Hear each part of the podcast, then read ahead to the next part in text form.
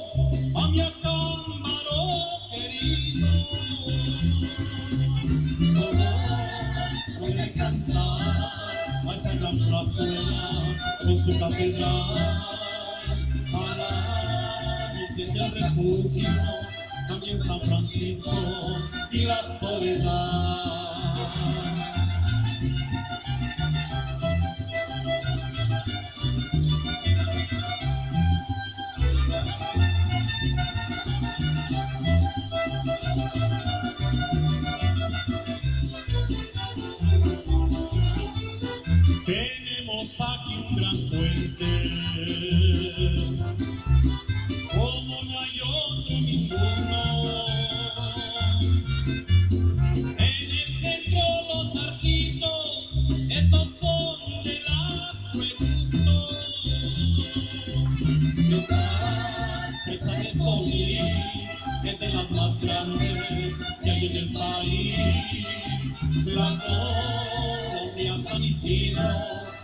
las malayas y la chihuahua. Claro que sí, arriba, Cámara, Guanajuato, claro que sí.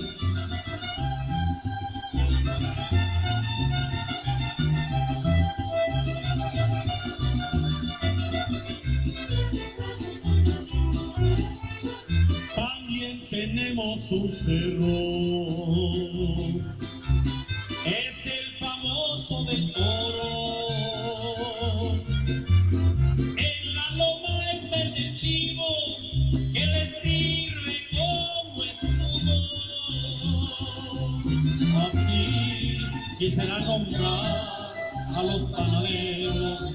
hacen el buen pan, a los ferrocarrileros y la fidelita máquina central.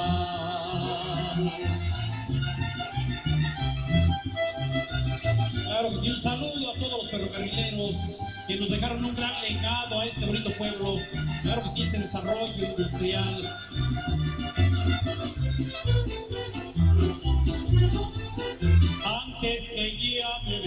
Despida, quiero que tengan presente que tenemos un balneario, es el del agua caliente. Esa calle principal, primera de mayo, donde iba a pasear la que es mi esposa y a mi lado está.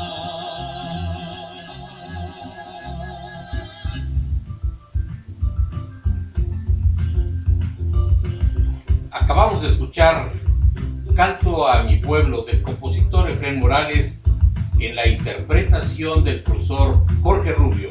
Y así damos inicio a este programa, sin antes agradecer la presencia de quienes ya se están conectando con nosotros. Juan José Iglesias, Jorge Bandera, la maestra Águeda Díaz también, Jorge Luis Sánchez, que también se está conectando con nosotros, al licenciado Tomás Sánchez también. Gracias por acompañarnos al señor Jesús Sánchez de Atlacomulco también. Gracias por estar con nosotros en esta noche.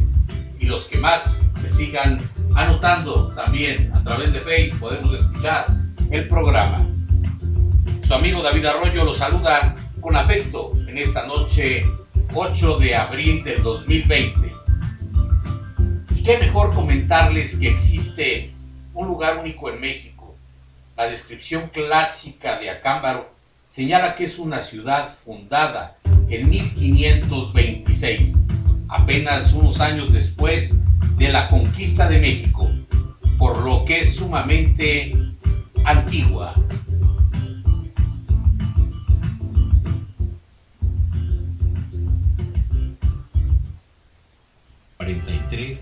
con los misioneros franciscanos que venían de Zacatecas.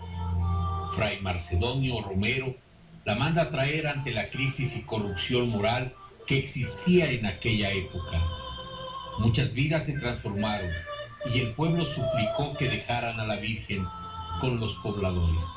Fue entonces cuando se mandó sacar una copia de la cual no se sabe quién la pintó, pero fue indiscutiblemente una belleza que ha marcado parte de la historia en Acámbaro. En 1850 llega la amenaza de la cólera morbus y se buscó consuelo en algún santo. Y fue cuando se hizo un consenso y resultó que todo se atribuía a la Virgen del Refugio.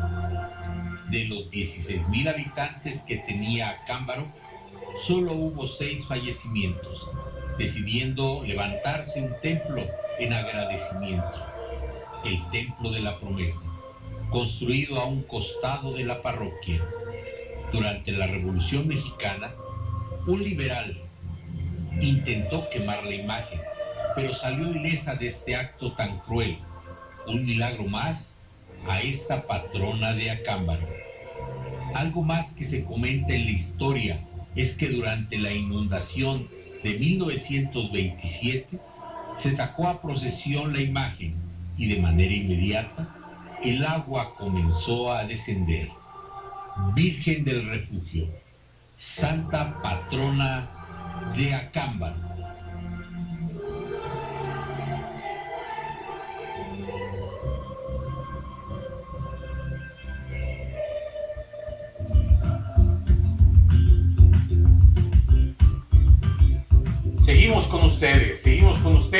Emanuel Díaz, Mauricio, Eduardo Velázquez Alonso, Jonathan Fernández, que también se suman a esta transmisión en esta tarde o en esta noche tan hermosa. Y qué mejor comentarles que la actividad principal de sus habitantes en Acámbaro es la agricultura y el comercio. Anteriormente había sido un importante centro ferroviario. Este poblado a nivel nacional es famoso por la producción de pan. Conoce algo de su historia. Escuchemos.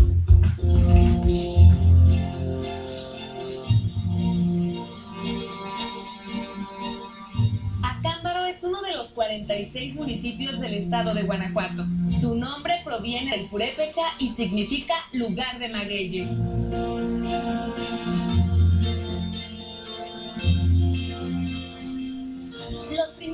Habitantes de esta región pertenecieron a la cultura de Chupícuaro, sobresaliente por su alfarería y cerámica, y se asentaron alrededor del año 1275. Posteriormente, con la llegada de los españoles, el pueblo se refundó, adoptando el nombre de San Francisco de Acámbaro en el año de 1526, siendo el primer pueblo fundado en el estado de Guanajuato.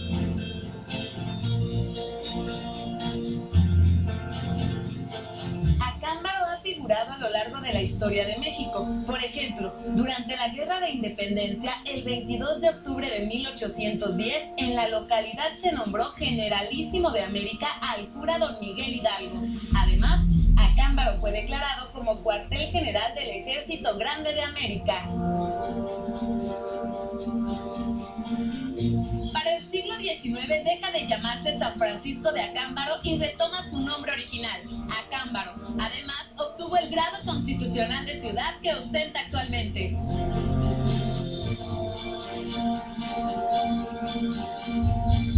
Este templo del hospital, el cual cuenta con una portada de estilo plateresco en donde sobresalen dos columnas con relieves de San Pedro y San Pablo, y en su interior destacan el púlpito y el baptisterio, ambos tallados íntegramente en piedra.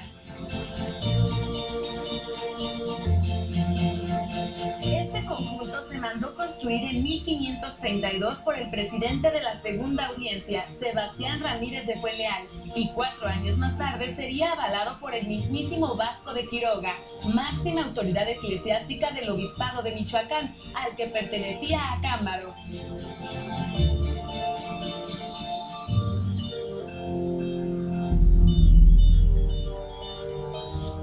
costado del templo encontramos la Fuente Taurina, única en México y el mundo, que conmemora la primer corrida de toros de la Nueva España en el siglo XVI. Su estilo no está muy bien definido, pero las escenas de tauromaquia que muestra son impresionantes.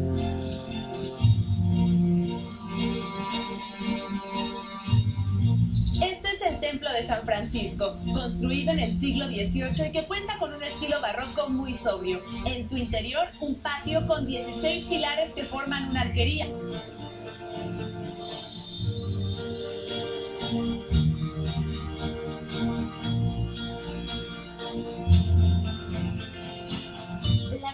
Religiosidad en Acámbaro siempre fue muy importante, por lo que cuenta con construcciones que son difíciles de encontrar en otros sitios. Muestra de esto son las ermitas, que fueron creadas para rezar el Via Crucis en Semana Santa. Estas ermitas fueron construidas durante el siglo XVIII y en un principio eran 14. Actualmente solo quedan tres y es muy importante su cuidado y preservación como patrimonio acambarense.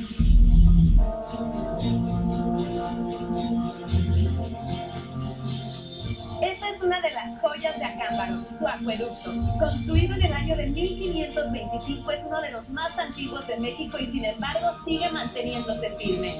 La obra fue llevada a cabo por el fraile franciscano Antonio de Bermul, con la finalidad de proveer de agua al pueblo trayéndola de los manantiales de Tócuaro.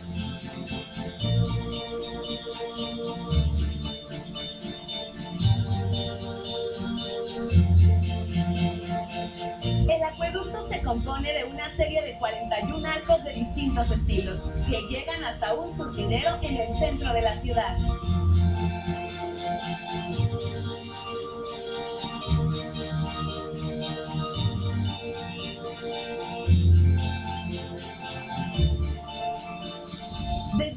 Punto de vista hace falta un poco más de conciencia histórica sobre la riqueza cultural que tiene Acámbaro, pues depende de nosotros rescatar este patrimonio del olvido.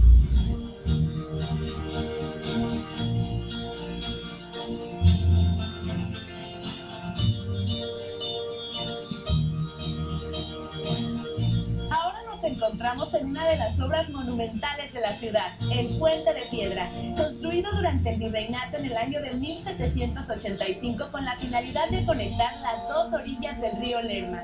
Tiene una longitud de 160 metros y en sus entradas podemos encontrar cuatro pedestales con las imágenes religiosas en cantera gris en la parte norte de la Virgen María con el Niño y San José y en la parte sur de San Francisco y la Virgen de Guadalupe. Thank you.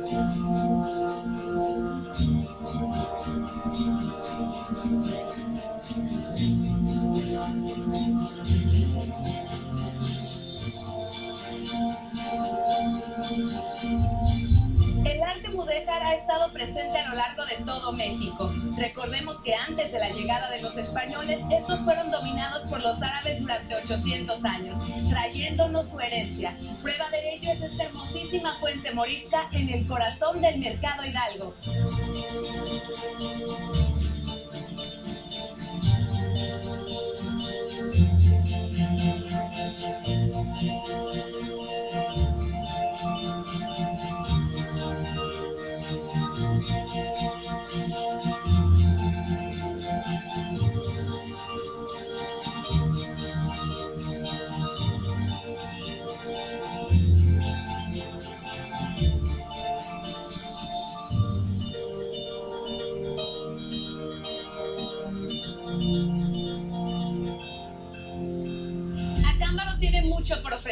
Es un lugar lleno de historia, arte, cultura y gastronomía.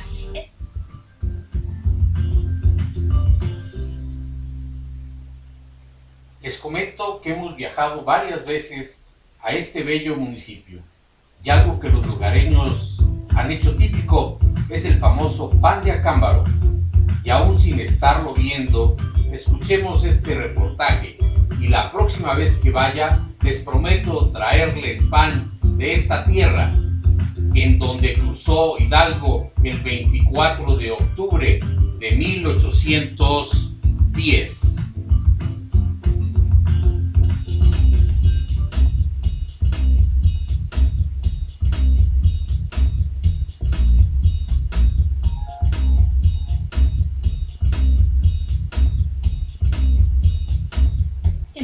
de Acámbaro, cuyo nombre de origen purépecha significa lugar de magueyes, fue fundado en 1526 y se localiza al sureste del estado de Guanajuato. Además de la agricultura, gastronomía e historia, se destaca por su alta producción de harina de trigo y, por supuesto, la industria panificadora.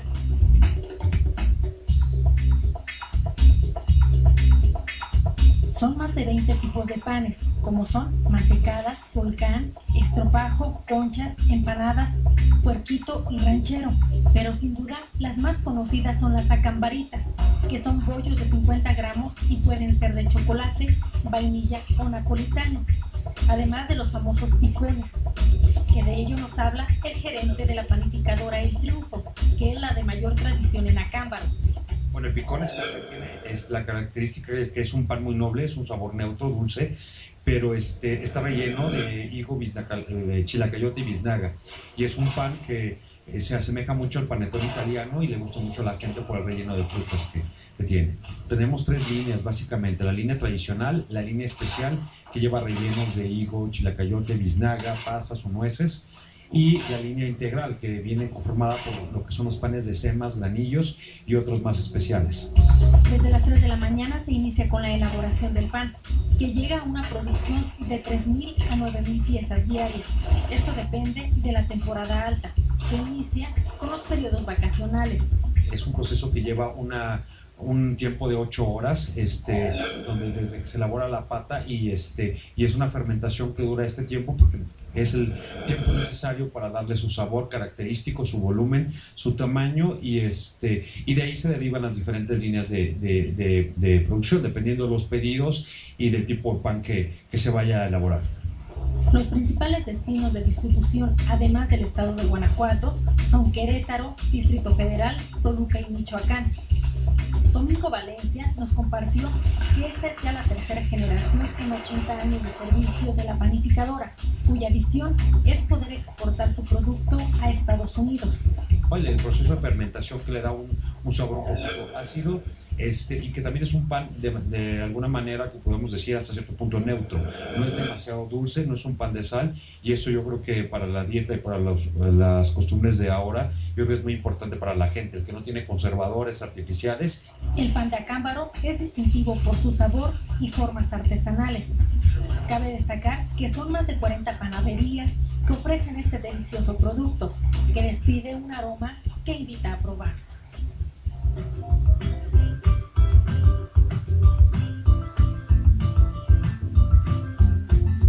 Una vez que hemos escuchado qué tipos de pan se han elaborado y se elaboran en este bello municipio, ¿qué les parece? Si mandamos saludos hasta Costa Rica y Singapur, que realmente nos están escuchando, ya que desde esos países tenemos grandes amigos y que obviamente son de Acámbaro y en este momento se han conectado con nosotros. También saludar a todos los que nos están escuchando por radio, por Radio Arroyo y los que nos están viendo por Face. Buenas noches. Ahora, vamos a dejarnos con la interpretación del trío señorial, quienes con la canción Acámbaro y quien canta, el cantautor Chato Franco.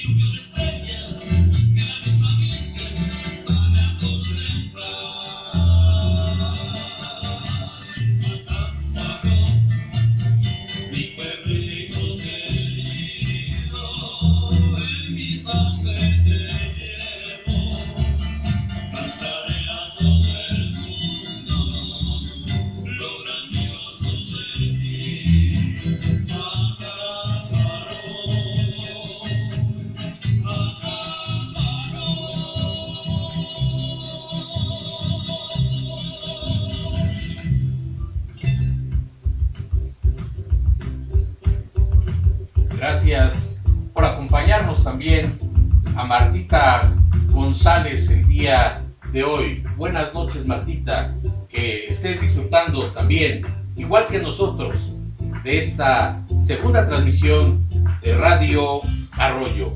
Pero ¿qué les parece si seguimos escuchando, si seguimos escuchando algo más sobre el municipio de Acámbaro?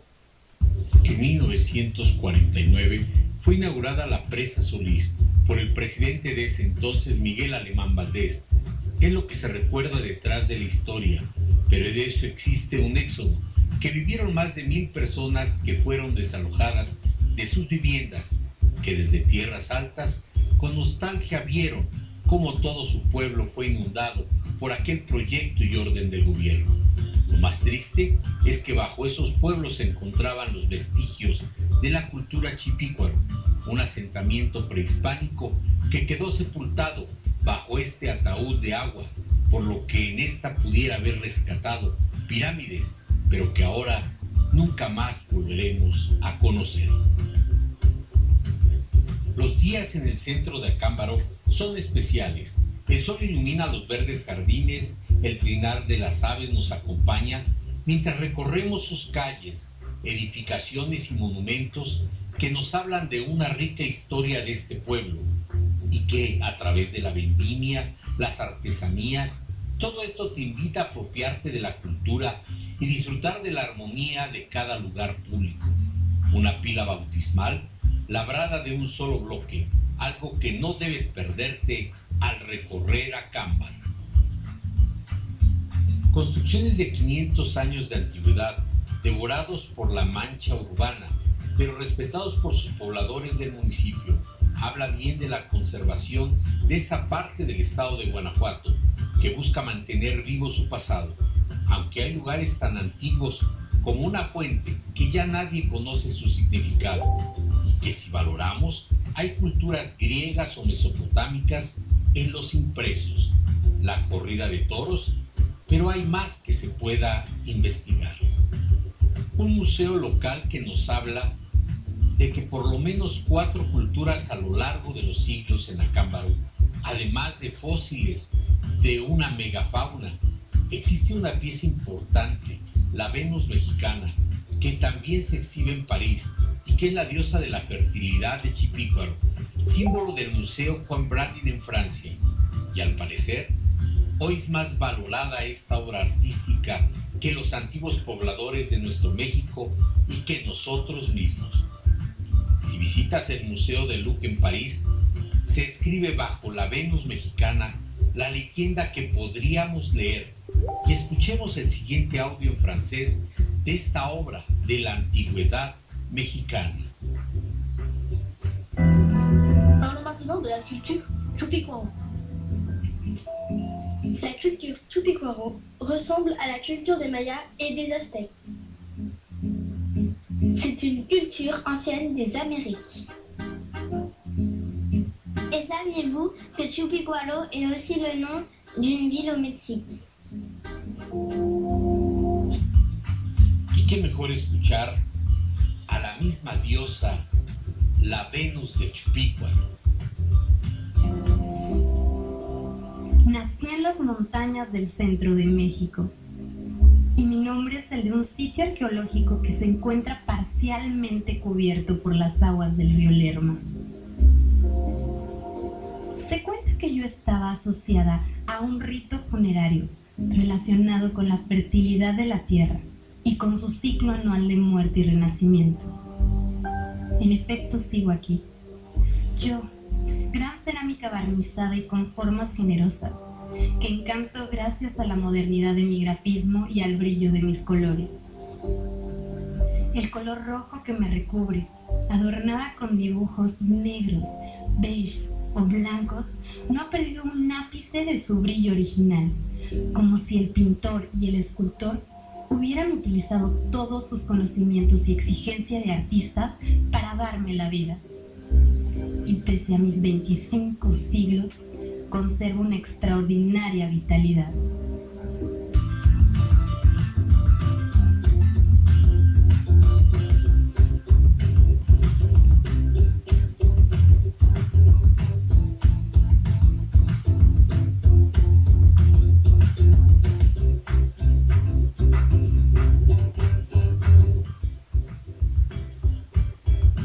¿Qué les está pareciendo este programa? Este programa dedicado a Cámbaro.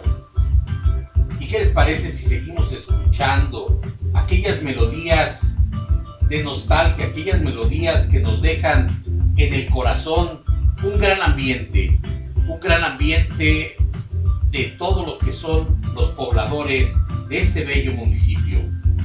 Y en esta noche nos complace presentar el himno acambarense del autor Francisco Castro Castro, quien interpreta para todos ustedes.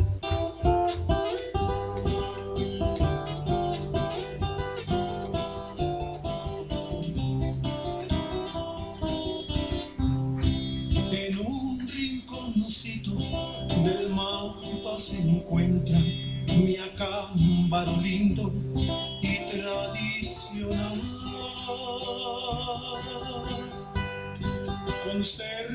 sus joyas, las que nos dejaron nuestros fundadores de nuestra ciudad.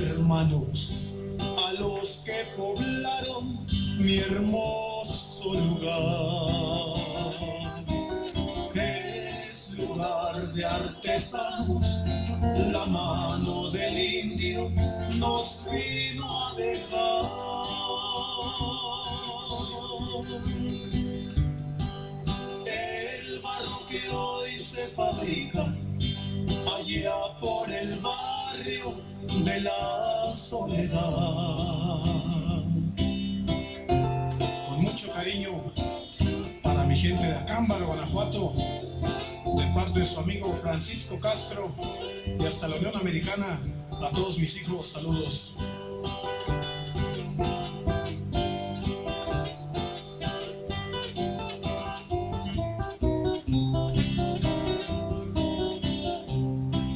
Acámbaro es cuna de bellos recuerdos, Hidalgo nombrado aquí fue general. Doña Catalina Gómez de la Rondo le brindó su casa con cordialidad. Doña Catalina Gómez de la Rondo al señor Hidalgo le supo informar.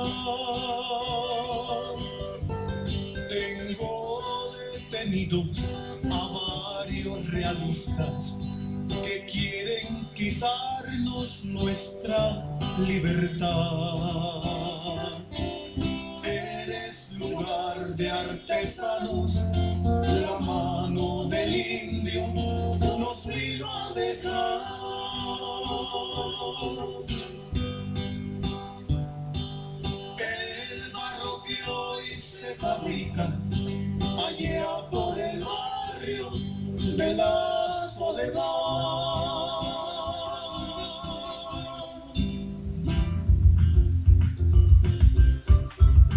Saludamos a quienes se han conectado a través de Face. A la señorita Verónica Díaz Reyes, gracias por la felicitación, gracias por este proyecto que estamos realizando para Radio Arroyo.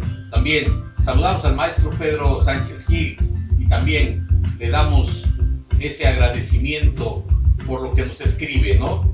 La vida expresión es la mejor comunicación. Qué bueno, qué bueno que lo, que lo dices, Pedrito. Y aquí estamos, haciendo de esta noche algo inolvidable.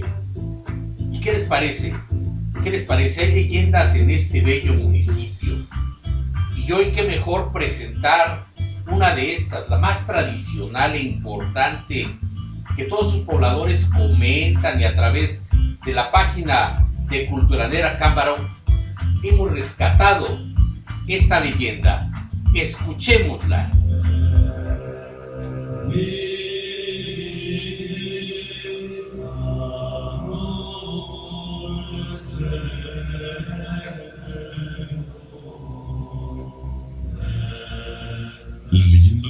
desde el pedreguel de Acabar. La tarde armonizada, Acamar con profundo fervor religioso y con ejemplar veneración recordaba en aquellas últimas horas el Viernes Santo. Un verdadero río humano entraba y salía de los templos con la plegaria en los labios y el luto en el corazón. En aquellos tiempos, un hombre ingenuo y sencillo llamado Pantaleón, dejando la ciudad a sus espaldas, había cruzado el río Lerma y estaba ya a las puertas de una vetusta mansión en donde lo ocupaban durante el día en el cultivo de los inmensos campos labrantíos y donde prestaba servicios por las noches de mozo y velador. Pero antes de penetrar en tan ruinoso caserón, conocido como la hacienda de San Cristóbal, aprovechó para sentarse a descansar en un pollito de piedra que de entrada había. Una bruma gris envolvaba el cielo y un calor sofocante asfixiaba la tierra. Ya tarde, ya agobiado por el bochorno y la fatiga, Pantaleón empezaba a quedarse dormido cuando presentóse ante él intempestivamente una distinguida dama cuya sola presencia fue bastante para que nuestro buen hombre saliera a su sopor. A juzgar por sus exterioridades, todo en ella era de gran primor, de gran gala, de refinado gusto y suma exquisitez. Vestía dorada falda de tefán de China, la blusa era negra de terciopelo adornada sobremente con tela de plata y de sus hombros caía un amplísimo mantón negro de Manila. Con lentejuela de oro difícilmente podría definirse toda su presencia y toda su figura. Pero ¿quién podría ser aquella dama tan bella, tan rica y tan gentilmente ataviada que misteriosamente aparecía en aquella hora y en aquel lugar? Esta pregunta se hacía Pantaleón mientras la dama atravesaba con presura el pasillo del destartalado edificio y se internaba por los corredores y demás vericuetos. Era ni nada más ni nada menos que el fantasma de la condesa del Pedreguero, conocida antiguamente por su vida silenciosa, sus desmanes y sus crímenes, y más tarde por su inmenso afán de exhibición y por su escalofriante megalomanía, así se afincaba en las más nefastas y abominables acciones. Parece que la condesa fue hija bastarda de un muy noble francés de los brillantes tiempos de Luis XIV de Francia. Se comenta que llegó a México posiblemente con el sequito del duque de Alburquerque, uno de los más elegantes y espléndidos virreyes de la Nueva España, o con el sucesor de este, a saber, con el duque de Linares y marqués de Valdifrente, don Fernando Alcastre, Moroña y Silva. Sea como fuese, la condesa del Pedreguero estaba ya en la corte de virrey de la Nueva España en la segunda década del siglo XVIII y brilló en la capital y aún en todo el virreinato por todo el primer tercio de este siglo. Durante este periodo muchas cosas malas decían de la condesa del Pedreguero.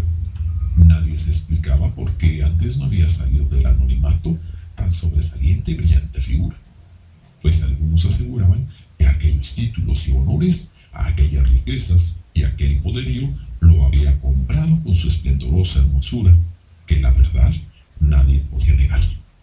A sus espaldas decían horrores, pero tan pronto se sentaba en los salones del palacio para asistir a los saraos que al estilo borbénico organizaba la corte, sellaban todos sus labios y palidecían las damas de envidia.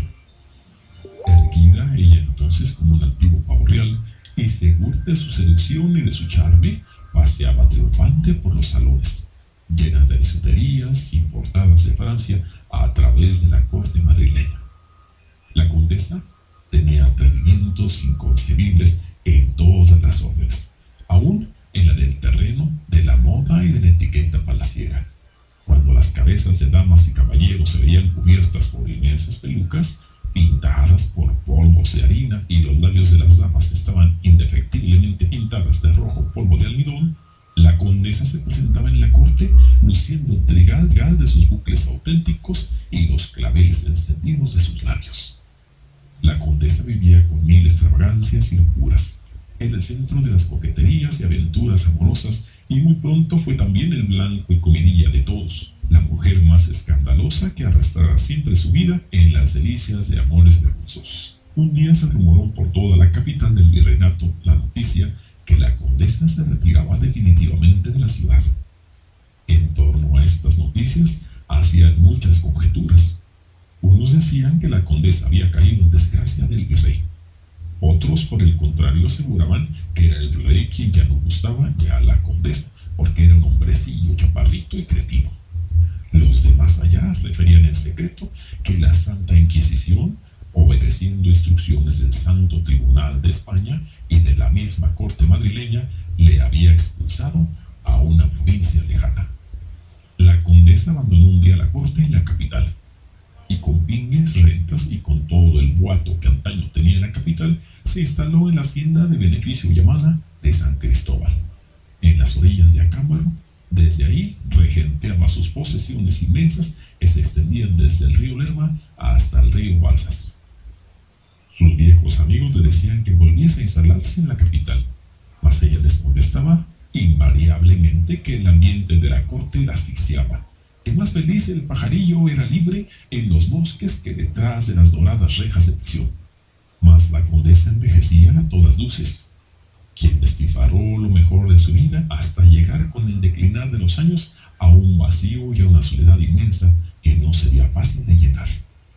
Tal aconteció a la condesa del Pedreguero, que en ese momento llevaba en lo más hondo de su ser una profunda amargura y melancolía, probando varios medios para encontrar la felicidad, pero ninguno le dio resultado alguno. Dio entonces en la idea de buscar un marido, y aunque en muchas ocasiones el solo pensamiento del matrimonio le había provocado solo sonoras carcajadas, pero ¿quién iba a casarse con ella? No muchos días después de estas cavilaciones, quiso la suerte prepararle el candidato que satisfizo plenamente su corazón. En una de sus muchas haciendas encontró un joven alto y bien proporcionado, arrogante y muy diestro en las suertes de torear y lanza, hijo de padre español y madre mexicana. Llevaba en su inquietud y sangre toda la inagotable belleza del mestizo polifacético. Aquel muchacho era varonil, bello y entre otros dotes tenía un trato delicado, respetuoso y amable. A la condesa, pareciéndole un hallazgo del cielo, y decidiéndose jugar con él, su última aventura amorosa se decidió a cortejarlo. Una noche llena de soledad, la condesa le manifestó al joven Alfonso sus intenciones y abriéndole su corazón de par en par, le confesó abiertamente que él sería su hombre elegido. Alfonso, no hecho a formas cortesanas ni a muchos requiebros, no hallaba qué hacer con aquella situación embarazosa. Deseaba echarse de cabeza a la barranca pues hasta aquel instante solo había sentido respeto y veneración por aquella extraña mujer, pero jamás había sentido quererla como a su esposa, ni siquiera como su amante. Al instante que volaba su imaginación al poblado de Acámbaro, a un jacalito de la orilla del río Lerma, le vivía una mujercita santa y sencilla, con la que platicaba cositas de amor sin tanto enredo y complicaciones. Porque era ella, en verdad, la elegida de su corazón su novia, a la que amaba mucho, habiéndole conocido una vez que había ido a San Cristóbal a llevar un atajo de mulas cargadas. Alfonso no podía ni articular palabra y estaba pálido y tembloroso. Trató de dar a la condesa alguna explicación de todo aquello y urdió en un instante una fácil excusa, diciendo a la condesa que había tenido en aquel día muy malas noticias de su familia, que estaba en Acámbaro y deseaba ir a verla para mayor tranquilidad. Pacientemente sin disgusto, la condesa aceptó mientras seguía diciendo muchas cosas empalagosas por el estilo, con lo cual Alfonso manoteaba, y mientras la del pedreguero hilaba más andeses y embustes melosos y lo besaba hasta derramar lágrimas de amor, Alfonso fue concibiendo en su mente un plan que más tarde puso en práctica. Alfonso salió en medio de los murmullos y sonrisas maliciosas de toda la servidumbre partió hacia Cámaro con una carta importantísima de la condesa al señor cura, donde le suplicaba que arreglase a la mayor brevedad su matrimonio con Alfonso. Días antes había urdido en su mente un plan en verdad arriesgado. Raptaría a María del Refugio, la haría su esposa y después que se viniera todo lo que se quisiera. El matrimonio de Alfonso y María del Refugio se hizo al vapor, aun cuando la novia era raptada. El padre guardián del convento consintió que hubiese repiques, cohetes, música, flores, para que todo el acámbaro se diera cuenta de tan famosa boda. Nadie podrá describir el exceso de rabia que se apoderó de la ilustre condesa del Pedreguero. Esto cuando supo de la boda de Alfonso y María del Refugio. Por primera vez en su vida, alguien no haría su voluntad soberana. ¿Y en qué cosas? En sus más íntimos sentimientos y lo ella había fincado toda su felicidad. Pero ya tomaría ejemplar venganza de todo lo que se había hecho. Por pronto, que nadie se diera cuenta de su humillación y su derrota. Que el tiempo corriera un poco y cuando las cosas parecieran ya normales, ella empezaría a actuar. A su alcance estaban los elementos que le darían la satisfacción que su orgullo humillado y su corazón exigían. El plan por demás sería bien sencillo. Se apoderaría de María del Refugio, la lugareña y vulgar que la había suplantado a ella. Una vez que la tuviera en sus manos y la hiciera sufrir mucho, atraparía a Alfonso. Luego se embriagaría con una lenta y sabrosísima venganza. Pero todo esto había que hacerlo con una maestría, con una mano blanca, de manera que nadie sospechara de ella. Los mozos le informaron que Alfonso había entrado a trabajar con los padres franciscanos y que para ello labraba sus haciendas en las cercanías del Camargo, habiéndole dicho también que el refugio vivía en una casita contigua a la tapia del convento, propiedad del monasterio. Sin duda Alfonso algo temía y para poner a salvo de algún atropello a su amada, la puso bajo la protección de los padres franciscanos. La condesa era persona que cuando se proponía un capricho no retrocedía ante ningún obstáculo. Creyó en un principio que sería fácil secuestrar al refugio, mas nadie se atrevería a atacar la casa en posesión de los franciscanos. Ideó entonces en su malévola imaginación de mujer burlona un medio astuto, pero difícil y costoso, pero sería un plan infalible. Haría un camino subterráneo desde San Cristóbal hasta el convento franciscano donde estaba la casita de María del Refugio. Para ello había un obstáculo, que se creyó en un principio insuperable, la impetuosa corriente del río Lerma. Pero que acaso era más impetuosa la pasión que a ella le consumía? Que se haga el subterráneo y en el mayor silencio posible, dijo la condesa a su mayordomo. Mas como la empresa era larga y entretenida, dispuso la condesa que iría entre tanto a visitar sus inmensos dominios para distraer sus impacientes deseos de venganza. Fue aquel viaje indigno de referirse y de contarse. En todos lados dejó huella de horror y de sangre. Cuando llegaba a sus haciendas, no se contentaba solo con las regocijadas troposundas de antaño, sino que ahora buscaba entre gañanes y campesinos, servidumbre, mozos, y para convivir se decía que con algunos llegó a vivir maritalmente y después los mandaba a torturar cruel y brutalmente hasta matarlos.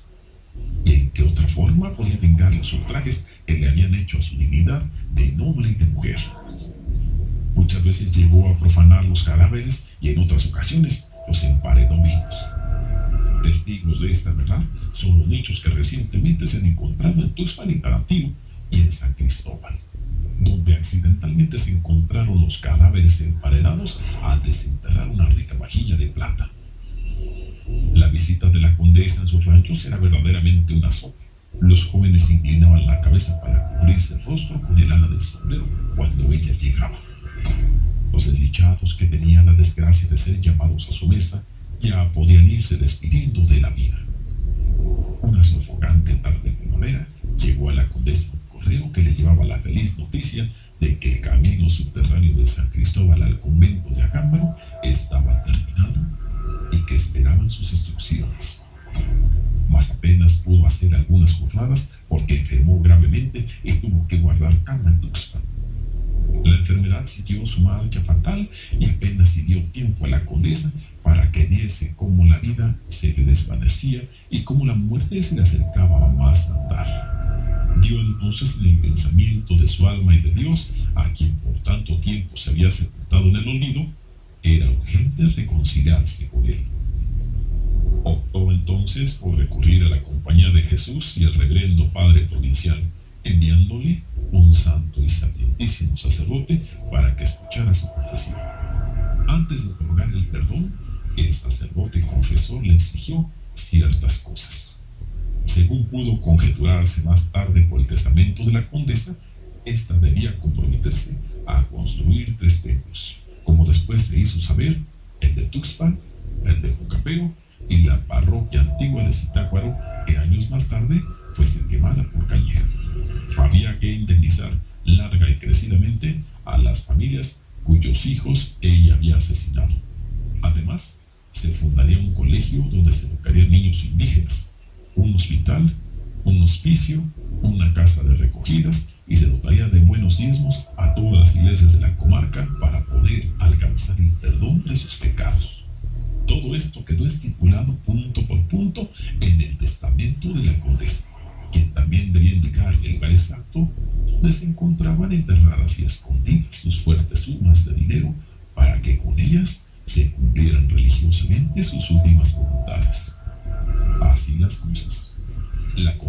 recibió la visita de la muerte en una destemplada tarde de otoño en Tuxpan, en donde hasta hoy en día, en un anexo parroquial, están sus despojos mortales.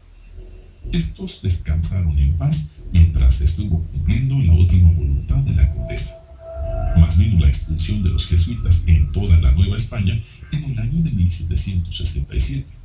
Y como estos eran los albaceas del testamento, nadie más supo del lugar donde se encontraba la fortuna necesaria para cumplir con los legados piadosos de la condesa, que no puede descansar en paz mientras no termine el pago de penitencia en consecuencia de tantos crímenes y escándalos. Desde entonces, anda desesperada en todos lados y para emplear la expresión consagrada poderoso diríamos que se ha convertido en otra en pena. Pantaleón, sencillo personaje nombrado al principio de nuestro relato, comprendió que aquella hermosa mujer era ni nada más ni nada menos que el fantasma de la condesa del Pedreguero, que acostumbraba vagar por muchas de aquellas viejas construcciones, testigos fieles de una vida llena de desmanes y horribles crímenes.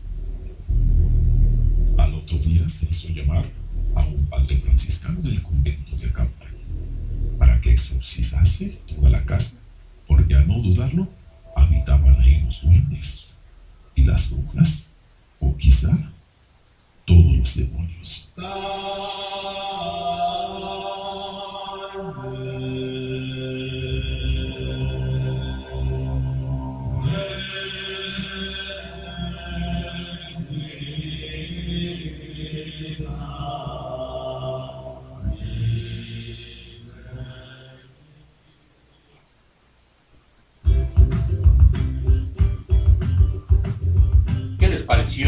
¿Qué les pareció esta leyenda tan impresionante? La leyenda de la condesa de Acámbaro. Pero algo más ameno, algo que también podemos comentar de Acámbaro, existen los aspectos gastronómicos. Y qué mejor saber qué comer el día que visites este municipio. La gastronomía es muy variada y muy similar a la del centro del país, contando con platillos típicos como guisados de carne, de res y cerdo, en salsas de chile seco o tomatillo, acompañados con arroz, menudo de res y de borrego, chiles rellenos, aunque tiene una fuerte influencia de la gastronomía del estado de Michoacán. Un ejemplo de esta influencia gastronómica son los tamales de lote, muy populares en la región michoacana. La cercanía con el lago de Pizzeo y la presa Solís se manifiesta en platillos como carpas fritas y los charales en salsa y limón. En Acámbaro se puede encontrar además antojitos típicos como las enchiladas rojas, los pambazos, pozole rojo y verde, postres como buñuelos acaramelados acompañados con atole de maíz y garbanzo, churros rellenos, garbanzos servidos o asados, cacahuates servidos o asados y golosinas como dulces de amaranto, cacahuates garapiñados o en palanqueta, las manzanas cubiertas con caramelo y las obleas. Un antojito muy tradicional son los tacos dorados de frijoles acompañados de col rallada, salsa verde y crema. Entre las especialidades más sobresalientes del lugar podemos mencionar los tamales de ceniza, las corundas, tamales hechos de masa de maíz, de quesquite y envueltos en hoja de carrizo, dándole la forma triangular que les caracteriza, pero que normalmente son servidos con salsa de chile guajillo, carne de cerdo, crema y limón.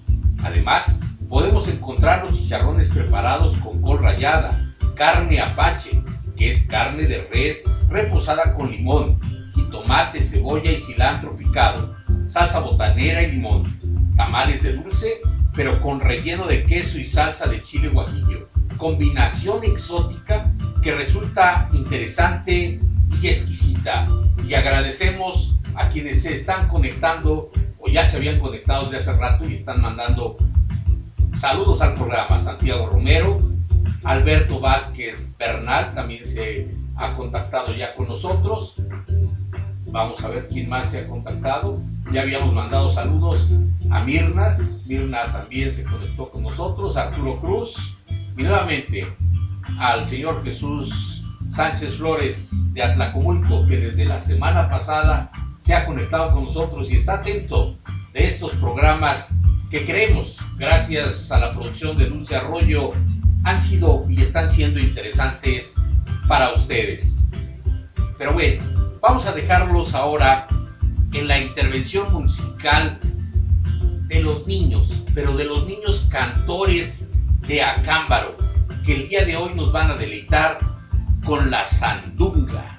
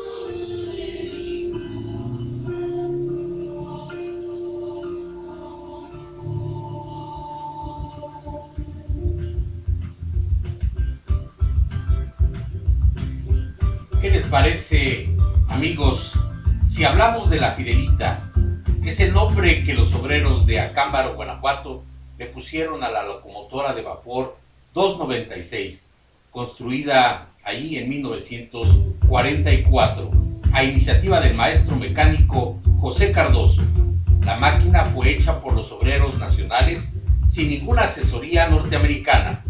El nacimiento de la Fidelita demostró al país la posibilidad de construir locomotoras en México, mismas que resultaban más costeables y de mejor calidad que las norteamericanas, ya que con motivo de la guerra solo nos vendían como chatarra.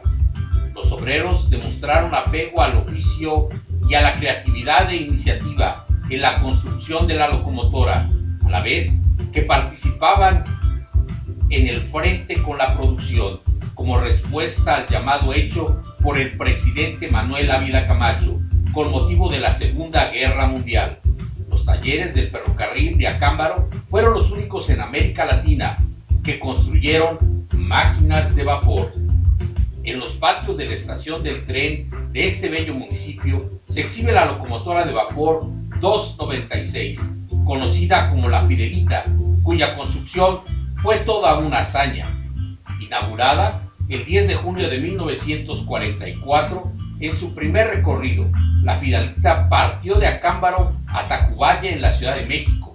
Iba llena de flores, con dos banderas mexicanas y en el centro una pintura del cura Miguel Hidalgo y Costilla. La existencia de la nueva máquina de vapor causó el descontento de Estados Unidos al demostrar que México ya no dependía tecnológicamente de ese país. Tras quitar el permiso de patente para la construcción de máquinas de vapor, se pidió desmantelar de una vez y para siempre todo taller, incluyendo el que se encontraba en Acámbaro. La Fidelita se encuentra actualmente en exhibición dentro del Museo del Ferrocarril de Acámbaro, para orgullo de Guanajuato y del país.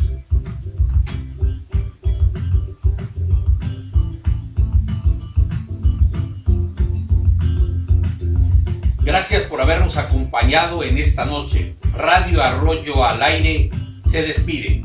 Su amigo David Arroyo deseándoles que pasen unos días formidables en casa.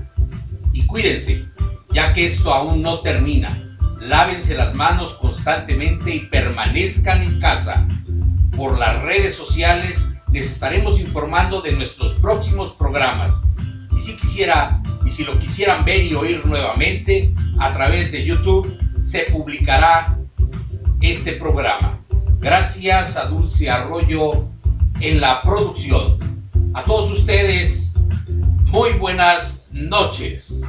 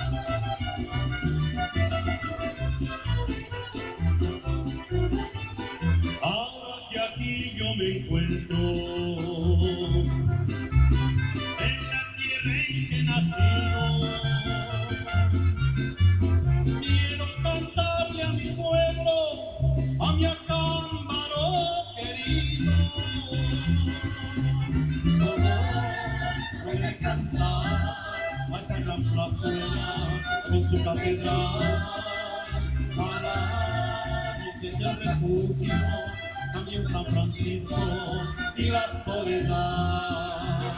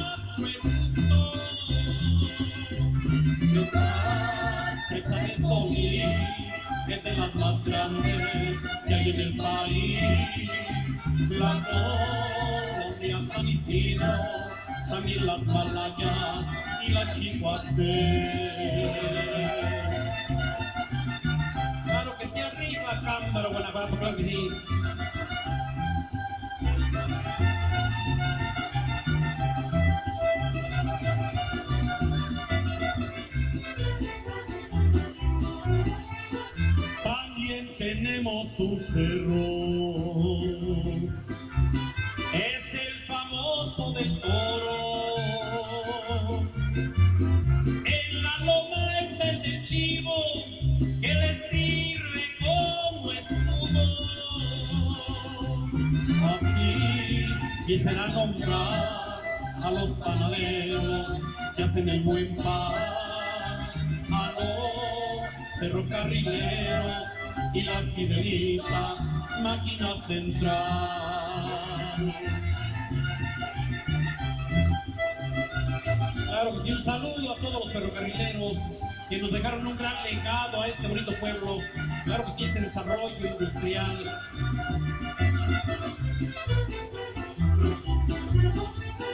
Antes que ya me despida, presente que tenemos un balneario, es el del agua caliente.